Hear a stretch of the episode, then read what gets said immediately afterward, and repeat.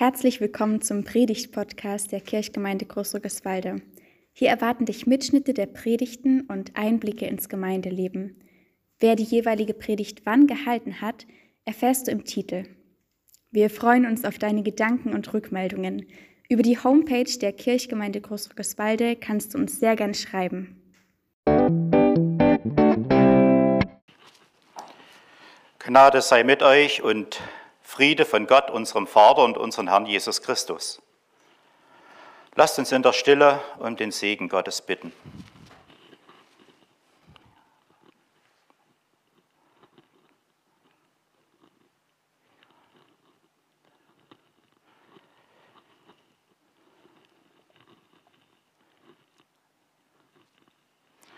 Gott schenke euch ein Herz für sein Wort und ein Wort für euer Herz.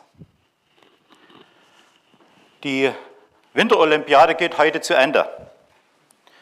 Viele Sportbegeisterte waren vor den Fernsehern und haben mitgefiebert, wenn es um Sekunden oder Hundertstel sogar ging und gehofft, dass der eine oder andere Sportler und Olympionike dann doch einen Sieg für Deutschland erringt oder für seine Sportart, wo er begeistert ist. Nach vielen Trainingseinheiten und alter Quälerei möchte doch jeder Sportler gern auf dem Treppchen stehen. Dann sehen wir nach einem Sieg die Emotionen. In die Höhe gestreckte Fäuste. Erwachsene Menschen, die rumhüpfen vor Freude. Und Siegerinnen und Sieger mit Freudentränen. So ist bei einer Goldmedaille die Freude groß und der Ruhm garantiert. Für die meisten Menschen ist aber Geld und damit verbundener Reichtum wichtiger als Ruhm. Wer kennt die reichsten Leute Deutschlands? Gehören wahrscheinlich nicht zu eurem Verwandtenkreis. Beate Heister und Karl Albrecht Junior haben was mit Aldi zu tun, sind Stand November 2021 die reichsten Deutschen mit 43 Milliarden Dollar. Klaus Michael Kühne hat schlappe 34 Milliarden Dollar. Und als dritter wird Lidl-Eigentümer Dieter Schwarz mit knapp 30 Milliarden Dollar in der Studie vom US-Magazin Forbes genannt.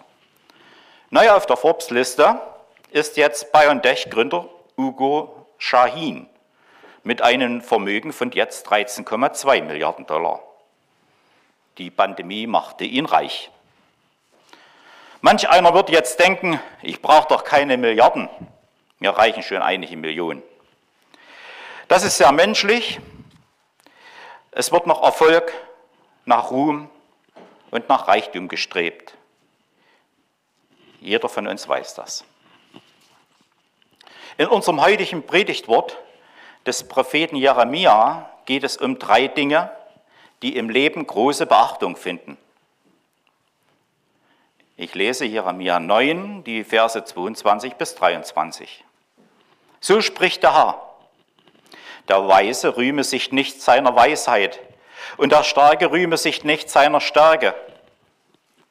Der Reiche rühme sich nicht seines Reichtums, sondern wer sich rühmen will, der rühme sich dessen, dass er Einsicht hat und mich erkennt, dass ich der Herr bin, der Barmherzigkeit, Recht und Gerechtigkeit übt auf Erden denn daran habe ich wohlgefallen, spricht der Herr. Was wir hier lesen, ist doch bis heute noch so. In jedem Menschen steckt das Bedürfnis, sich gut darzustellen. Da bin ich stolz, wenn ich in einer Quizshow wie Wer wird Millionär die richtige Antwort weiß und ich kann es dann immer noch nicht fassen, wenn der Kandidat immer noch rumrätselt. Mit den nächsten Fragen ist es mit meiner Weisheit oftmals ganz, ganz schnell dann wieder vorbei, wenn ich nichts weiß. Ja, und dann, wenn meine bessere Hälfte auf dem Sofa dann womöglich noch die Antwort kennt, dann kann ich sagen, wie Sokrates, ich weiß, dass ich nichts weiß. Da hat einer eine Gehaltserhöhung bekommen und zeigt nun den Leuten mit einem großen neuen Auto oder einem Swimmingpool, was man sich leisten kann. Reichtum prahlt gern. Und wenn der reichste Mann der Welt, der Tesla-Chef, Elon Musk, wie im vergangenen Herbst 5 Millionen Aktien verschenkt, heißt das noch lange nicht, dass das eine großzügige Geste ist, denn Die Spende könnte auch helfen, seine milliardenschwere Steuerlast nach den Aktienverkäufen zu drücken. Im Alten Testament finden wir die Geschichte von König Nebukadnezar. Die steht im Daniel 4, wer es nachlesen will. Er sprach, ist das nicht das große Babel, das ich mir erbaut habe zur königlichen Residenz mit meiner gewaltigen Macht und zu meiner Majestät? Noch war das Wort im Mund des Königs, da erklang eine Stimme vom Himmel herab. Dir wird gesagt, König Nebukadnezar, das Königreich ist von dir genommen. Sich gut darstellen, von anderen gelobt zu werden, finden wir nicht nur bei Königen und den Reichen. In jedem von uns steckt der Wunsch, sich im Erfolg zu sonnen. Dieses Streben nach Anerkennung, diese Art und Weise, sich selber gut zu finden und den anderen zu zeigen, das nennt der Prophet, das nennt die Bibel, sich rühmen. Ist solches Rühmen richtig? Jede Kindergartenerzieherin, jeder Lehrer oder Lehrerin, auch die Eltern wissen, wie wichtig für, das Kinder, für die Kinder das Loben, das Rühmen ist. Wie habe ich mich gefreut, wenn ich mal eine Eins in den Zensuren dann hatte und vom Vater eine Mark bekam. Es war damals noch eine Ostmark, also so ein Alu-Chip, keine D-Mark. Die Kinder haben sich gefreut und ich auch, wenn es sowas gab. Die Erziehung unserer Kinder beruht auf Lob und Tadel. Auch wir Erwachsenen leben von Anerkennung und Lob. Wer sich schlecht macht, wer sich ständig sein Versagen einredet oder gar gemobbt wird, wird krank und verliert dann sein Selbstwertgefühl. Ein gesundes Verhältnis zu sich selbst ist wichtig und gut. Das mag dann auch die Umgebung, in der man lebt. Was tun nicht Menschen alles, um Erfolg zu haben? Da gibt es Selbstdarstellungen und Videos von Influencern, die sich über jeden Klick im Internet freuen. Wie viele Leute sehen meine Fotos auf Facebook oder auf Instagram? Oder wie eingangs erwähnt, die Sportler, die sich für einen großen Erfolg abmühen, die gerne auf dem Siegertreppchen stehen wollen. Im Bibeltext lesen wir von den drei Menschentypen der Weise, der Mächtige und der Reiche. Solche Menschen gab es schon zu allen Zeiten. In unseren Bibelversen von Jeremia wird nicht automatisch das Streben nach Wissen und Weisheit, nach Stärke und Macht sowie der Besitz von Geld als gegen Gott gerichtet beschrieben. Und doch müssen wir aufpassen, dass wir diesen Verführungen nicht erliegen nämlich dann, wenn unser Eigenruhm, unsere Selbstinszenierung zur Lebensgrundlage wird. Auch König Nebukadnezar erfreute sich seiner Macht und Stärke. Und doch verliert dieser König sein Königreich. Eine Prinzessin sagte nicht, dass sie wenn sie an die Macht kommen würde, den Reichtum und den Wohlstand des Volkes vermehren wollte, obwohl man das von einer zukünftigen Königin ja erwarten könnte. Die damalige Prinzessin Elisabeth sagte, ich erkläre, dass mein ganzes Leben, mag es kurz oder lang sein, dem Dienen gewidmet sein soll. Nun hatte Queen Elisabeth II. vor kurzem ihr 70-jähriges Thronjubiläum. Sie hatte eine andere Einstellung als König Nebukadnezar. Die Slalom-Kanutin und Olympiasiegerin Ricarda Funk hat fünf Monate nach dem Gewinn der Goldmedaille in Tokio und der Hochwasserkatastrophe in ihrer Heimat von einem Wechselbad der Gefühle gesprochen. Die Menschen im Ahrtal haben gehofft, dass sie ihre Häuser wieder aufbauen können. Andere haben Angehörige verloren. Wenn man ganz ehrlich ist, Was ist dagegen dann eine olympische Medaille wert?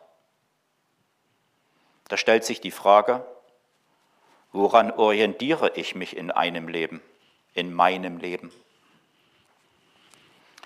Die Erfahrung zeigt, Ruhm und Bekanntheit verfällt. In einer Krisenzeit oder Krankheit nützt einem kein Ruhm etwas. Auch Reichtum ist nicht von Dauer, wie gewonnen, so zerronnen. Oder das letzte Hemd hat keine Taschen. Wir haben es ja schon im Psalm 49 gehört. Unser Prophet fordert uns zu einem Umdenken auf.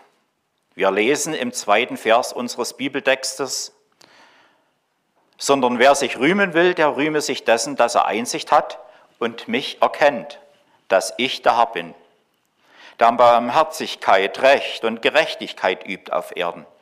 Denn darin habe ich wohlgefallen, spricht der Herr. Dem Selbstruhm wird jetzt eine Einsicht, die Klugheit gegenübergestellt, die darin besteht, Gott selbst zu kennen. Eine ganz andere Lebenshaltung kommt in unseren Blick. Sich der Erkenntnis Gottes rühmen. Wo sind die Menschen, die dies in unserer Gesellschaft so unmittelbar tun würden? Wo sind die Gläubigen, die davon sprechen würden, freimütig, offen, rühmend, dass sie Gott kennen, dass sie in einem besonderen Verhältnis zu Gott stehen oder, um es etwas positiver zu formulieren, dass ihnen der Glaube an Gott etwas bedeutet. Ich glaube, das sind nicht mehr allzu viele. Und andererseits, wo Menschen sich tatsächlich einer besonderen Kenntnis Gottes rühmen, berührt uns das manchmal unangenehm. Nämlich dann, wenn wir den Menschen kennen und das, was gesagt wird, nicht mit dem Leben und den Daten desjenigen übereinstimmt wenn sein Lebenswandel alles andere als gottgefällig ist. Klug sein und Gott erkennen. Das hebräische Wort für erkennen wird an dieser Stelle der Bibel für eine innige, vertrauensvolle Beziehung gebraucht. Das bedeutet, Gott nahe zu sein, das Leben mit ihm teilen, Gemeinschaft mit Gott. Diese Gemeinschaft geht ins Herz. Es ist mehr als das Wissen, dass es Gott gibt und wir geliebt sind. Dieses Erkennen wird in der Bibel auch für die intimste Begegnung von Mann und Frau benutzt.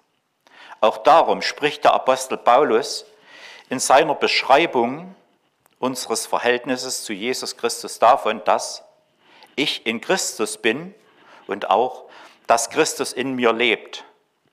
Kennen wir im Galater 2,20 nachlesen. So nah und vertrauensvoll kann diese Erkenntnis sein, darf diese Beziehung zu Gott und Christus sein. Wenn wir in unserem Leben Frucht bringen wollen, dann ist dieser persönliche Kontakt eine Lebensgrundlage dafür. Ein Leben in Verbindung mit Gott führen heißt, dass wir auf sein Wort hören, beim Bibellesen, im Hauskreis, im Gottesdienst, im Gespräch mit anderen Christen. Zum anderen suchen wir seine Nähe im persönlichen Gespräch mit ihm, im Gebet, in der Bitte und im Lob und Dank. Gott will für mich da sein. Er weiß, wie es dir geht.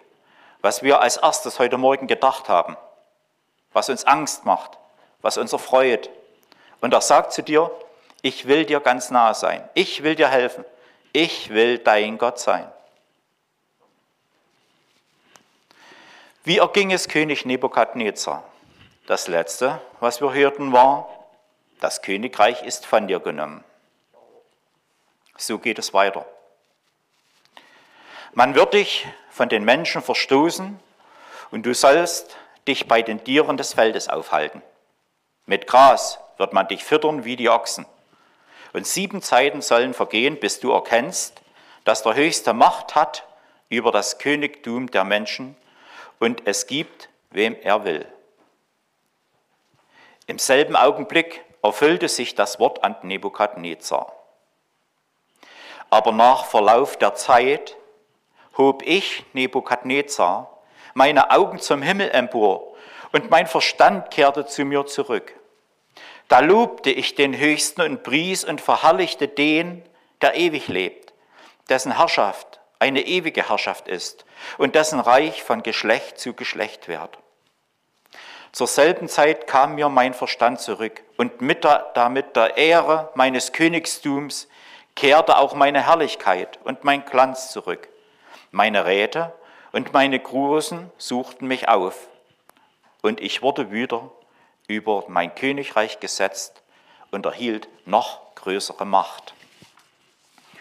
Nun lobe und erhebe und verherrliche ich Nebukadnezar, den König des Himmels, denn all sein Tun ist richtig und seine Wege sind gerecht.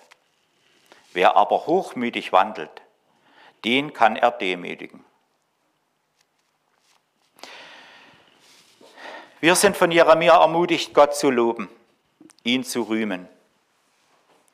Jesus Christus können wir bitten, uns von unserem Eigenruhm zum echten Lob Gottes zu führen.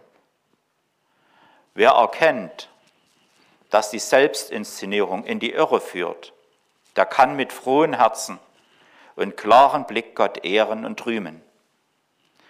Ihn kennen, das ist Weisheit. Mit ihm leben, das macht reich. Seine Liebe annehmen und weitergeben, das ist stark. Amen. Und der Friede Gottes, der höher ist als unsere Vernunft, bewahre eure Herzen und Sinne in Christus Jesus.